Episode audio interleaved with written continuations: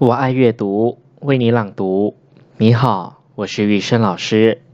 今天给大家带来一篇散文，是来自英国作者哈格斯的《写到天堂的信》。英国一座小城，有位叫弗雷德的邮局职员，是个送死信的高手。凡地址不详或字迹不清的信，经他之手投送，无一不中，死信就变成活信。弗雷德每天下班回到家，总是喜形于色的把一些新发现告诉妻子。吃过晚饭。他总是点了烟斗，牵了小儿子、小女儿的手，到院子里讲故事。他像一个成功的侦探那样快活。可就在一个不幸的日子里，他的儿子病死了，送进医院抢救无效，死了。弗雷德灵的灵魂也死了。他每天早早起床。梦游者似的上班，默默的办公，下班回到家，默默无闻的吃饭，然后早早上床。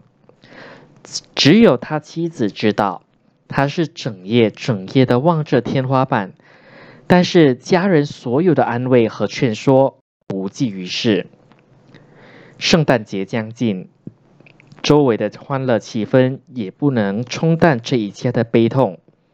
弗雷德的小女儿玛丽安本来是和弟弟一起从年初就盼着节日的，但现在她不了，她不想过节了，因为爸爸会在节日更加想念弟弟，也会更加悲痛。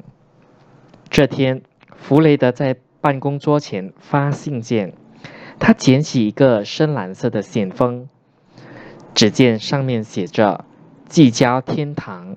奶奶收几个大字，他想，这真不是凡人所能把他投寄到的。即使比利时大侦探波洛先生来，也会一筹莫展的。